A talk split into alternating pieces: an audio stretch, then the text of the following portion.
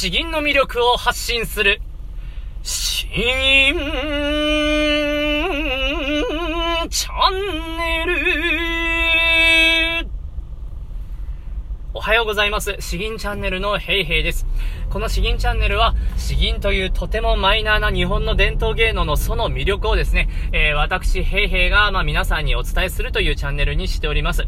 私の経歴はというと、詩吟歴20年以上、準師範の資格を持っていて、全国大会も優勝経験のあるということで、えー、まあ、その経験を持ってですね、詩吟のなかなか聞けないような内輪の話であったり、こういった面白いところがあるよとか、そういった話を話していければ、そしてまあ、銀も聞いていただければいいのかなと思っております。えー、なおですね、この詩吟チャンネルは、あ背景の音からもわかりますように、車の中から配信しております。なので、途中聞き苦しいところあるかと思うんですけれど、詩吟で培ってきた滑舌と肺活量でカバーしていきたいと思いますので、どうかよろしくお願いします。いつも通り前半に詩吟に関する話、後半は毎日違う銀をですね、えー、紹介して吟じていきたいと思います。それでは、あ内容の方に移りたいと思います。今回はですね、えー、多分なかなか聞くことのできない詩吟の、詩吟に関するお金の話ですね。えー、実際に聞くことはほとんどできないかと思うので貴重じゃないかなと思っています。まあ、あの、詩吟の魅力をいろいろ発信しているわけなんですけれども、じゃあいざ詩吟をやってみようか、習ってみようかと思った時に、え、どれぐらいのお金がかかるものなのか、あそういったところをですね、話していきます。まあ、あの、小さい頃、えー、まあ、小学生、中学生、高校生ぐらいの時にですね、まあ、近くに見つけた資源教室に入ろうとか、そういった場合にですね、大体月謝で言いますと、あだいぶ低い方かなと思います。えー、本当に小さい子であれば、まあ、月1000円ぐらい。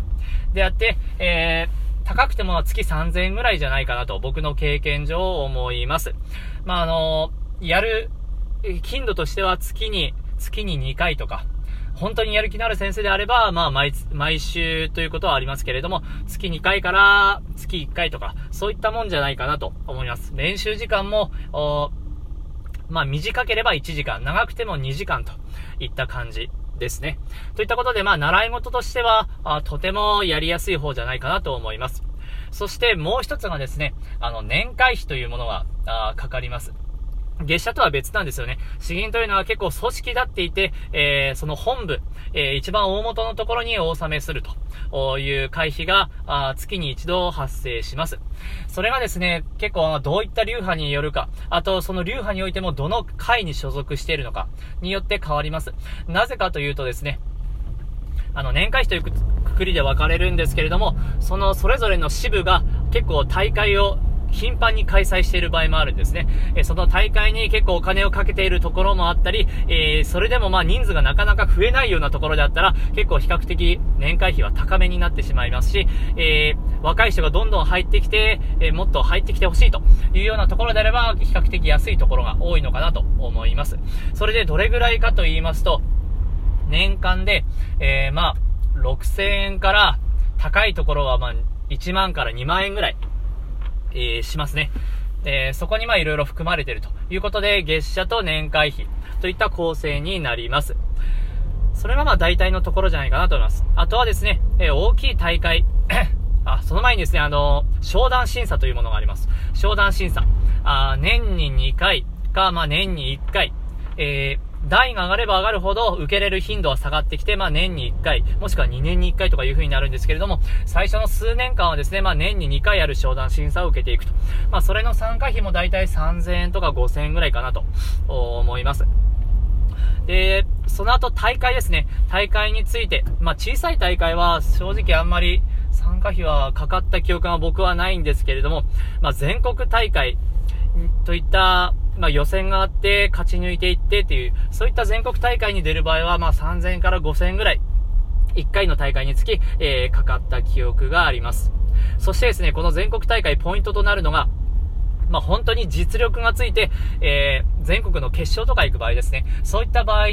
の、です、だと、あの、まあ、身だしなみとしてですね、結構和服を着ることが多いんですよね。えーまあ、それも身だしなみの一つとして評価に加えられることがあるとか、まあ、とにかく先生の目に留まりやすいとか、あそういった意味もあるのと自分の気合を入れるためということでですね、僕も全国大会であれば、あまあ、基本的に、えー、自分で用意した紋付き袴を着て吟じるわけです。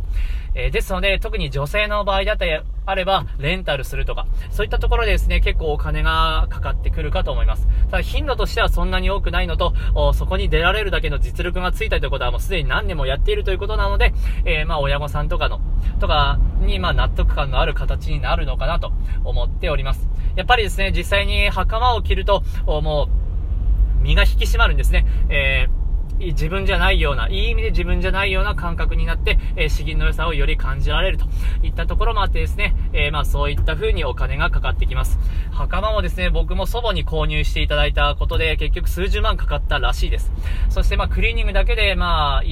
1回に1万近くかかってしまうといったところで、そこまで行くと結構お金がシビアになってくると思います。ですが、あ本当最初数年間ですね、全国大会に行くまでのような間はですね、えー、その月に1000円から3000円、社会人であればまあ5000円ぐらいかかるかもしれません。で、それプラス年会費がかかってくる。で、大会費や、あ商談審査のお金がかかってくるといった感じになるかと思います。多分ここまでお金に関して、えー、聞くことはほとんどないし、ネットで調べてもまず出ないと思うので、これぐらいの相場感が目安になればいいのかなと思います。それではですね、えー、後半の方に移りたいと思います。後半はですね、あの、吟じていこうと思うんですけれども、競輪層雑影書生に示す、えー、という詩ですね。広瀬丹宗という、という方が、あ1800年前後の時に作られた詩になります。この方はですね、まあ、あの、塾を開いたわけですね。えー、それで塾生の生徒たちに、えー、まあ、こうあってほしい、こうあるべきだとか、あそういった教えとして、えー、詩をいくつか残しております。競輪層という、まあ、塾になりますね。で、書生に示すと。塾生に示すと。で、これもその1、その2、その3、その4といったような、あ内容もあるわけなんですけれども、これはまあその1に当たります。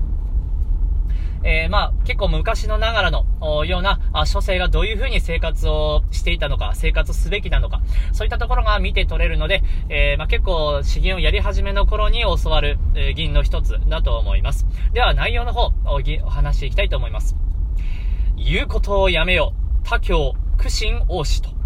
同胞ともあり、おのずから愛親しむ。歳費暁にいずれば、死も雪のごとし。君は川柳を組め、我は滝木を拾わん。言うことをやめよ、他教。えー、これはですね、まあ、辛いことや苦しいことが多いということを、外に出てですね、たくさん言うのは、あ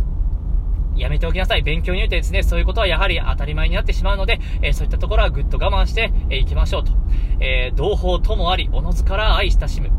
え、そこにはですね、え、その塾にはですね、え、同じく苦労を分かち合う、え仲間がいて自然と仲良く、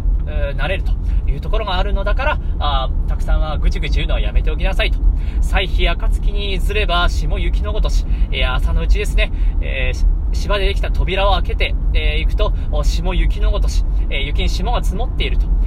で、そんな寒々しいところで、まあ、君は川柳を組め、我は滝木を拾わん。じゃあ朝食の準備ということで、えー、君はま川に行ってですね、水を汲んできてくれ。僕はですね、滝木を拾ってこようかということで、えー、まあそういった諸生のなんか、こういう、一日のルーティンがあるというか、あと心構えもこういったものだとか、そういったところが伝わってくるのかなと思います。ということで、ちょっと時代感はあるんですけれども、まあ、あの、参考にしていただければ良いかなと思います。では、あ早速ですね、吟じていきたいと思います。競輪層雑位書生に示す、広瀬丹宗。言うことをやめよう、他教。苦心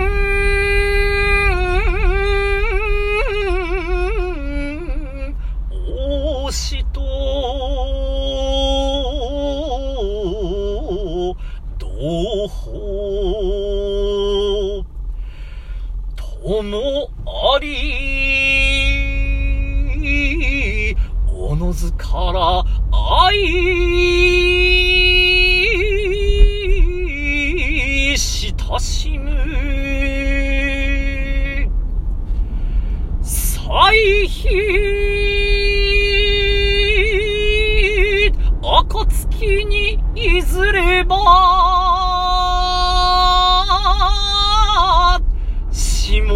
雪の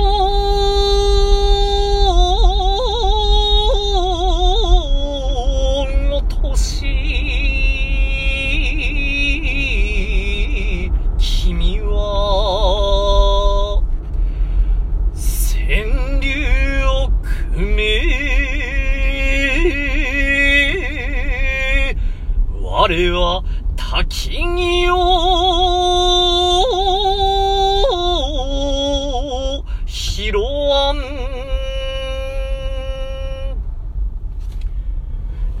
まあ自分で勉学を励むときにですね、えー、こういった詩を一つ読んでおくと、ちょっと心が、あしんと定まるもんじゃないかなと思います。ということですね、えー、本日は以上となります。